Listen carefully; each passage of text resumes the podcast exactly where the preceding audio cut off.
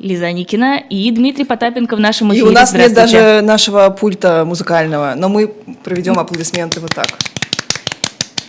Мы друг другу поаплодировали. Как, как почему-то. Это такой был звучок странный. Доброе утро. Как вам Доброе вчерашняя, утро. ну, главная новость про заочный арест, ордер на арест Владимира Путина?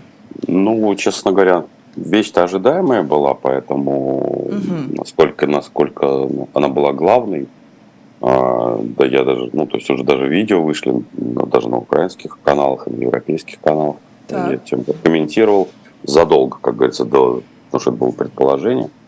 А ключевым вопросом является, что ни Украина, ни Россия, конечно, не подписала римский статут. Ну, это первое. А, ну, а второе, самое основное, конечно, в этой части, это всегда, а, кто будет доставлять а, Тело? Вино, виновного, да, в, в данном случае, если он будет признан виновным. С деком можно здесь... отправить?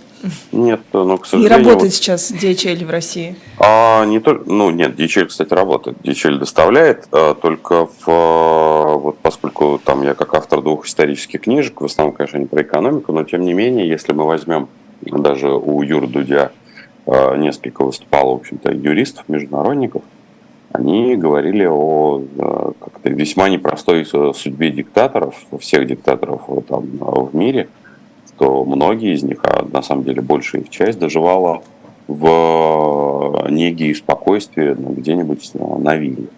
Угу. Ну, это как-то медицинский факт. Посему э, это про другое. Если уж мы хотим как-то реально перенестись из области зубоскальни, там, там погыгыкать в, в духе Бивиса и Батхеда, но это очень важное решение в преддверии визита товарища Си. Товарищ Си. Да, потому что вот этого, к сожалению, не, не почему-то все вот забаскалят на предмет того, что вот само выдалось. Потому что у товарища Си а, визит 21 числа – это эшелонированная история. И сейчас у них очень непростая ситуация, потому что ему придется встречаться с человеком, на которого формально а, не только Гага выдала бумагу, но и Соединенные Штаты признают эту бумагу, считают ее э, важной, и Евросоюз. Соответственно, офису, то бишь службе протокола, ну и, конечно, СИ самому, придется принимать решение, потому что в результате этого, вот вы только что говорили о там, Казахстане, что через Казахстан, ну, по крайней мере, по новостям там что-то пытаются протащить, хотя большую часть э, все-таки товаров пытаются протащить через Турцию и э, Китай, и надо быть справедливости все-таки ради, что э, в данном случае Казахстан ну, не, не топовая, не топчик в данном случае э, там, точки, через куда идет логистика. А Казахстан очень плохо, что он звучит в новостях. Это означает, что Казахстан могут под раздачу подложить, не, э, не, не фигурируя всех остальных. Но товарищу Си и его офису придется принимать решение, как он будет приезжать. А приезд-то он на днях. Угу. И Гаагский трибунал выдавался именно по этой причине, а ну, не потому, что там позубоскалить. Ну, угу. вот тоже, тоже так показалось, и спросил я у Кирилла Кратеева из Агоры, э, юрист-международник как раз, и он угу. пояснил, что санкции в отношении э, правителей, лидеров, политиков, которые встречаются э, с международными преступниками, признанными, не существует. То есть, в принципе, кроме какой-то моральной, этической там да. стороны, что это сигнал, да. ничего там в Си, в принципе, да, не грозит. А, но это, да, ему придется выбирать, потому что это моралите, в первую очередь. Больше ничего, конечно. Угу, угу. Но встречаешься и встречаешься, да, имеешь на это право. Ну, как вы думаете... У вас вот то же самое, пока вот вы с иноагентами, как говорится, якшаетесь. Встречаемся. Встречаетесь встречаетесь, даже встречаетесь с иноагентом. Сенсация! Элин Лозерсон встречается с иноагентом. Вы знаете, я с, я с детства встречался с иноагентом, потому что Ослик ИА оказался иноагентом. А если ты встречаешься с иноагентом, ты становишься иноагентом? Это передается э, путем встреч, так скажем? Половым путем, насколько я помню, иноагентство, по крайней мере, в, ну, в, так-то не передавалось, а в, в Советской России это было, потому что был э, в, ребенок, семьи, там, да. да, семьи, детей народа. Врагов, врагов, врагов народа, народа, да. А, как вам кажется, все-таки Си, он пойдет на этот риск, он встретится, или что-то случится с его здоровьем, например, Ой, визит придется как отменить? Как будто Си волнует, что там сказал э, Международный уголовный суд. Я думаю, что Си приедет, а, но другое дело, что его риторика будет несколько иная, Мгм. и она будет как раз в рамках 12 шагов, потому что рассчитывать, что такая эшелонированная подготовка будет отменена, ну, это иллюзорность. И плюс ко всему, я не сомневаюсь, что в том числе сейчас идут консультации между российским и китайским офисом. Вот. Но другое дело, что заявления будут э, ведь э, более такие спокойные ни о чем. Потому что были же, была информация, что через э, Китай поставлялась часть вооружений, в том числе и на российскую территорию. Мгм. Да, кстати, и э, были этому подтверждения, пока, там, знаете, знаете, какая формулировка, неучтенные, э, неучтенные какие-то там военные товары. Да, но при этом США говорили, что по их данным э, летальное оружие не поставлял Китай. А, давайте перейдем к нашей внутренней экономической политике. Вот состоялся большой съезд Владимира Путина. Такой большой, что он аж опоздал на свое следующее мероприятие, на встречу с правительством. Прям прекрасно себя чувствовал, а, какие-то искрометные шуточки, шутеечки шутил. Это А, просто фанат шуточек Путина. да, да, да. Вот скажите, что, как, как вообще вы увидели, что вы увидели в этом, может быть, особенного в этом съезде? Или Ну, это- обычная история? Ну, это был не съезд, это была, как это как называется, РСПП, там, да. да, РСПП. Совещание, да. Совещание в, РСПП, соответственно, Владимир Путин выступает э, на ней достаточно регулярно. А, Если ранее, в общем, он э, плюс ко всему окружал себя а, детьми, кого-то брал э, на ручки из олигархов, кто-то, соответственно, вот кого-то качал, то в этот раз вот этого не было. Он Они- их потряс вот так вот всех. Они, они просто чтобы высыпались монетки. А если попрыгать? Они, они, просто, они просто подросли, мальчики подросли, поэтому тяжело брать детишек на ручки. Вот, э, часть э, как-то отказались. Ну, я могу сказать, что, в общем, встречи понятные. Сейчас э, все подобного рода встречи будут происходить. Как-то он, в общем, мог с- сразу им сказать, «Слу- слухайте меня, бандерлоги, сюды. Значит, по 350 на бочку, а сами пошли вон. Ну, он э, обычно все-таки это делает в шутейной форме, поэтому он не столь груб. Поэтому тиран из меня был бы хуже, чем Владимир Путин. А вы бы прям прямо все говорили так. А я бы просто бы про- просто бы сначала бы батагами, а потом, соответственно, топ-стрельцы по ним прошлись, а потом говорил, слухай меня сюда. Да, Даже, даже, даже не слухай. Я вызвал бы, соответственно, дьяка у- указа, там приказа, соответственно, сказал бы, дьяк, вон, давай, выдавай им просто на лоб им, что, как говорится, каждому цифру выжги, вот, а будет умничать, соответственно, на бочку с порохом и пусть, пусть чай полетает. То есть нам еще повезло, что у нас Владимир Путин. Вообще. Да, конечно, конечно, однозначно. По А. сравнению со мной он просто не просто образец демократии, а образец человеколюбия. То есть вы не верите в то, что формулировки могут э, что-то завуалировать, вот суть, потому что Силуанов, вот Лиза вчера обратила внимание, что Силуанов, он там так хитро сформулировал, что большие суммы будут только приветствоваться. Мы очень приветствуем добро- добровольный взнос бизнеса, и чем больше, тем лучше. Не откажемся, и вот суммы больше, чем 300 миллиардов. А если, а если вы, сука, откажетесь, то мы вам, мы вам, собственно говоря, обеспечим. Мы вызовем Потапенко, и он это все расскажет. Это вот вообще... Как раз скоро иде- 24 год, выборы. Опять-таки, да, просто иде- идеальная формулировка, конечно. Вы, вы типа бабки-то отдайте, а если не отдадите, даже, я даже вам тоже могу цитату привести. Мы вызовем врачей Следственного комитета. А, ну вот смотрите, все-таки убирая наши шутки, мы, конечно, не сравнимся здесь э, с Владимиром Владимировичем по искрометности. Да, А, если мы говорим о вот этих санкциях и о том, насколько они олигархов, наоборот, двигают в лапки к Владимиру Владимировичу, он прям буквально сказал, ребят, ну зачем вы храните деньги за границей? Вы видите, насколько это ненадежно? И, что называется, в чем он не прав? Мы видим политику санкций, мы видим, что из-под санкций выйти фактически невозможно, и это только сплачивает а, вот эту элиту олигархическую. Или нет, на ваш взгляд? Ну, мухи отдельно, котлеты отдельно. Первое, основная, основная как это, скрепа является в том, что все наши финансово-промышленные группы, а многие, многие я знаю очень хорошо, где-то там даже с советами директоров очень плотно взаимодействовал, том, что они построили э, бизнес или экономическую модель, завязанную как производственная цепочка зачастую только на Российской Федерации. Очень у малого количества этих финансово-промышленных групп или олигархов, если вам так удобно называть, есть бизнес, который завязан и производством, и цепочкой маркетинга, и продажей на европейский рынок. То бишь от и до. В основном получается так, что здесь производим, там продаем. Либо там оттуда берем сырье, сюда перевозим, его перерабатываем и опять туда продаем. Это слабость э, российского, так называемого, финансово-промышленных групп. За все 30 лет, с которыми я даже с ними взаимодействую, никто из них существенного бизнеса за рубежом не построил. И поэтому, в общем-то, иммигрировать э, физически каждый из них может, потому что у многих из них по разным причинам, по признаку крови, э, у кого есть израильские паспорта, есть по признаку там золотых виз, другие паспорта, ну, вот, Авен и Фридман, яркий тому пример. Угу. Только это не спасает отца русской демократии. На мой взгляд, это как раз слабость их э, так называемых family офисов, которые по большей части им проехались по ушам и, в общем, сформулировали такую ну, тезу, в которой, в общем, их деньги забрали. Но по большому счету это здесь, они же не будут сейчас трясти фамилии офиса, задавать вопросы юристам, а что, как так получилось, что я оказался без средств к существованию в случае если.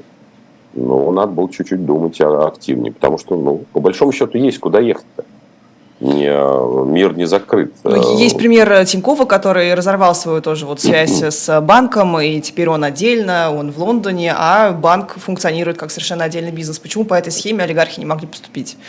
Ну, потому что это не совсем как-то разорвал э, схему, это называется гоп-стоп, мы подошли из-за угла, гоп-стоп ты не тому дала.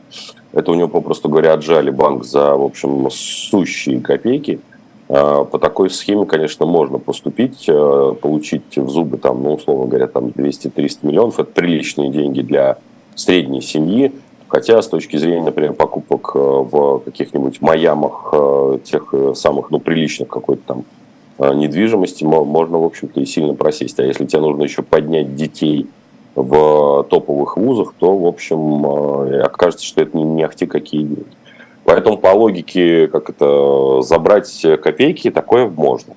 Но, опять-таки, у Олега Тинькова, будем честны, бизнес был э, высокоинтеллектуальным. Был построен на модели такой э, безвещественного, э, как-то компонент, безвещественной компоненты. Большая часть наших финансово-промышленных групп – это группы, которые построены либо на нефти, газе, металлургии, энергетике – то бишь у них веществ, имущественный комплекс находится здесь и сейчас. Угу. А то, как их family офисы построили их защиту с точки зрения, как говорится, вот их паспортов, их семей, а, их фамилий и всего остального, ну, к сожалению, ну, есть просер. Как говорится, никто не ожидал испанской инквизиции, просто, мне кажется. На такое никто не рассчитывал, не мог это даже в самых страшных Нет. своих фантазиях. Нет, на мой взгляд, просто, просто это самонадеянность была. Потому что если мы говорим даже пример Авина и Фридмана, когда, в общем, им, э, они во многих вещах использовали российский паспорт, от него не отказавшись, и получили по факту, что там каждый из них не может особо сильно расходовать. Потому что на гражданина Израиля, Фридмана, санкции не наложены. Они наложены на гражданина Российской Федерации. А это, получается, разные э, аспекты. А это, это разные граждане. Какое раздвоение. Фридманов, да. Двое разных Германов Ханов. Один, значит, в письме фигурирует за снятие санкций, другой на встрече РСПП сидит с Владимиром Путиным встречается, например. А, ну хорошо, если мы возьмем компанию, у которых материальная база не в России, а вот наши а, такие IT-стартапы, вот есть Озон, есть Яндекс, и 24 марта NASDAQ, с NASDAQ их убирают, их не будут теперь котировать на этой бирже. Вот насколько это эффективно и заслужили ли они, например, окей, Яндекс Яндекс это такая прогосударственная компания. Headhunter и Озон, вот я не уверена. Значит, разделим. Мухи отдельно, котлеты отдельно. Значит, и все эти компании, вами перечисленные, не существуют вне рамок э, российского, как говорится, рынка. И все их там дочерние, э, там, э, это, об этом то, о чем я говорил, что, к сожалению, за все эти десятилетия ни одна компания не уделила должного внимания не только family офисы, но и сами стратегии, которые для развития э, бизнеса иностранного. Он фундаментально э, зиждется на других основах, там другой маркетинг, там другая, соответственно, э, другая клиентская база, ну и вообще в целом все по-другому. Они всего лишь были, вышли на международные рынки. Делистинг – это вопрос привлечения денежных средств. А биржа сама вольна принимать любое решение, в том числе на принятие листинга или делистинга. Заслужили, не заслужили, но с точки зрения, соответственно, как-то законодательства, они имеют право подать в суд, и это нормально было бы, если бы они подали в суд, потому что никаких формализованных признаков делистинга ну, им не предъявлено. Пока что там начинается процедура. Mm-hmm. Надо понять, на каком основании вы выводите с э, рынка акции. скорее всего, там будет формальная процедура, и, она будет связана с тем, что невозможно осуществлять платежи. Это mm-hmm. не вопрос политического mm-hmm. влияния, а именно как раз... Конечно. Потому что вы, вы же должны... Что такое акция? Вы, это покупка будущей прибыли. Вы должны из любой точки мира иметь возможность увидеть отчетность этой компании, неважно, Озон, не Озон. Вы должны иметь возможность купить эти акции, совершенно свободно продать. А когда у вас финансовые отношения зарублены, мы вышли из международного права, мы теперь не предоставляем никаких а, внешних, а, соответственно, документов. Мы не проводим а, международный аудит, у нас нет никаких четырех вот этих крупных компаний, которые имели право проводить аудит, то делистинг совершенно не связан никак с политическими моментами. Вот и все. Просят в чате вас прокомментировать забастовку сотрудников Wildberries. Что об этом думаете? А, ну, во-первых, это не, насколько я вижу, это не сотрудники Wildberries, это взаимоотношения между Wildberries и франчайзи. Есть партнерские, есть не партнерские. Ну, первое, очень хочется сказать, милые, дорогие, хорошие. Ну, начните переводить все это из хулиганских действий в законное право. А именно, начните судиться с Wildberries. Почему бы у нас э, все время идет накат именно такой? Вот сначала мы начинаем э, говно разбрасывать на вентилятор в Э, соответственно, информационном пространстве, но когда задаешь вопрос, ко мне просто несколько людей обращались как с одной, так и с другой стороны, я говорю, а иски есть? На что, на что люди претендуют? Потому что сейчас э, то, что делает э, Wildberries, она делает очень, ну, я имею в виду, как не госпожа Бакальчук, спасибо Господь, она привлекла опору, они делают некий такой третейский суд, но очень хочется задать вопрос тем ПВЗ, которые вот на, в это все дело ведутся. Вы ПВЗ? Понимаете? Что такое ПВЗ? Пункт выдачи заказа. А. Это они так называются, mm да. Вот, собственно говоря, идет не... Э, это вы упрощаете, что там идут сотрудники. Сотрудники это как-то мухи отдельно, котлеты отдельно. Потому что мы, Третьи мухи и котлеты в нашем да. сегодняшнем эфире. Да, вот. Соответственно, просто на сотрудников, как бы кому не хотелось, невозможно наложить в соответствии с российским законодательством никаких штрафов. А те штрафы, которые накладываются, накладываются в рамках э, э спора хозяйствующих субъектов. Вы, вы, как это хочется сказать, вы подписывая этот договор, вы этот договор видели? Видели. Вы э, с ним согласились? Согласились. Он же не просто так из воздуха возник. А потом, когда начинают с глазками луп-луп и говорить, а мы не знали, что это будет действовать так, или это было в одностороннем порядке, но до того, как появился односторонний порядок, вы же прочитали документ, вы же могли его сказать, что да, джентльмены, мы не будем работать по этим правилам. Ой-ой-ой, э, Дмитрий, ну смотрите, во-первых, у нас не все так э, юридически подкованные, Это особенно курьеры. Это как... называется? Ну, немножко, немножко есть в этом что-то от газлайтинга. Смотрите, а, допустим, у тебя, ты подписал договор в 2021 году с какой-нибудь американской компанией по а, чему там, по вырезанию моллюсков из раковин. Я не знаю, я помню, что в «Сестре Кэрри» было, что там девочка маленькая, 12-летняя, работала, и она вот этим занималась, да, раскалывала ракушки. А, и ты подписал такой договор, и дальше там написано, что у тебя 14-часовой рабочий день, нет выходных и так далее. И потом ты что делаешь? Ты хочешь бастовать, ты хочешь протестовать, потому что ты считаешь эти условия неприемлемыми. Ты на них согласился, но это вполне себе такая профсоюзная методика э, выбивания нет. себе каких-то других нет. условий. Нет, вы, вы путаете теплое с мягким. Если вы подписали как хозяйствующий, если вы подписали как работник, у вас может появиться такая штука, которая ошибочно называется профсоюзом. Потому что профсоюз, он защищает права работников. Если вы подписали это как независимое юридическое лицо, то, напомню, там ООО, ИП и все остальное, вы можете только расторгнуть договор или пойти в судиться на основании этого договора на, на суд, объясняя, что вот те или иные условия дискриминационные. Но когда вы уже, как говорится, не только подписали, но и работаете, а потом к вам прилетает некий там штраф или еще что-то, то в, в данном случае, как говорится, ну не надо изображать из себя, как говорится, э, вот эту дев, девочку, раскалывающую раковины, выходящую из, из пены огненной, скажем так. Насколько мы понимаем, там условия менялись постоянно. Там сначала... Да, Но штрафы да. вводились совсем недавно. Да, вот за, за попорченный товар. То есть тебе подменяет товар Абсолютно. покупатель, кладет тебе фейковое что-то, да? да? И потом на тебе бремя вот этого штрафа почему-то. Ну, вопрос. Не, не вопрос, что вводилось в Wildberries. Вы, вы подписались. Ну, вот мы все время начинаем уходить от сути вопроса. Ну, то есть, если мы хотим отстаивать права то, то права надо отстаивать не бубнижом, опять-таки, а нужно отстаивать его хоть сколь-нибудь объединением сначала персонально. Отговаривает Потапенко от гражданского протеста людей. Вот из-за таких людей, как вы, Да, Дмитрий, да, да. нет гражданского Нет общества. опыта борьбы. Ничего подобного. Я людей отговариваю от того, чтобы они не сели в тюрьму. Потому что если Вайлдберрис будет чуть-чуть поумнее, то он все эти штрафы обзовет, что они идут, в, соответственно, на, на помощь э, защитникам э, СВО, а, соответственно, каждое, каждое подобного рода проявление э, хулиганских, во-первых, будет э, интерпретирован как хулиганский поступок с повреждением имущества, если это произойдет у них в офисе. И второе, дискредитация армии. Так что вы- у вас, я как раз людей отговариваю от того, чтобы они не занимались херней, извините за мой французский, а чтобы занимались отстаиванием прав. Потому что хулиганские действия и отстаивание прав – это вещи очень сильно фундаментально расходящие. Если они начнут бить витрины, то за это они должны ответить и сесть, вне зависимости от того, будет ли это Wildberries, сотрудники Wildberries бить, или это будут сотрудники, соответственно, ПВЗ. А, Я давай- законник. Мгм. Давайте последнюю тему. Крах э, двух американских банков, э, Ух причины и последствия, но, наверное, не сильно глубоко, учитывая, что вроде как оно не развивается дальше, и кризис 2008 года нам не грозит. Ну, вы- да, уж давайте тогда еще для красоты еще туда кредит Свиз засунем, вообще будет хорошо.